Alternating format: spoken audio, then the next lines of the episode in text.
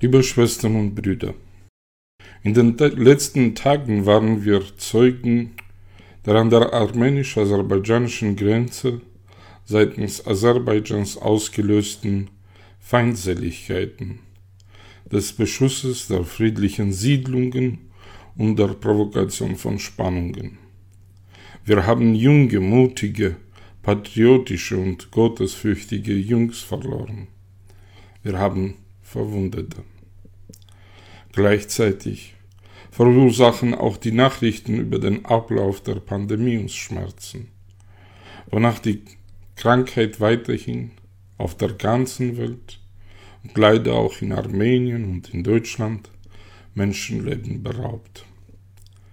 Egal wie sonnig und hell die letzten Tage in Armenien und hier in Deutschland waren, egal wie erfreulich die Nachrichten, dass unsere Armee die Angriffe des Gegners zum Schweigen bringt und die Zahl der Opfer der Epidemie sinkt. In der Erinnerung unseres friedliebenden Volkes werden diese Tage voller Trauer und Schmerz als schwarze und dunkle Tage bleiben. Das Licht ist vergleichbar mit Frieden und Glück. Wenn Krieg und Tod statt Frieden sich erheben, wird das Licht immer finsterer. Heute feiert unsere Kirche die Verklärung Christi. Heute erscheint Gott der Menschheit in all seiner leuchtenden Herrlichkeit. Der verklärte Christus offenbart sich uns als in seiner göttlichen Wesen. Ich bin das Licht der Welt. Wer mir nachfolgt, wird nicht in der Finsternis umhergehen, sondern wird das Licht des Lebens haben, sagt Christus. Und die drei Apostel, die in diesem wunderbaren Moment anwesend waren, die das Licht des Lebens sahen und die Kraft des mit Gott Zusammenseins spürten, rufen Meister, es ist gut, dass wir hier sind.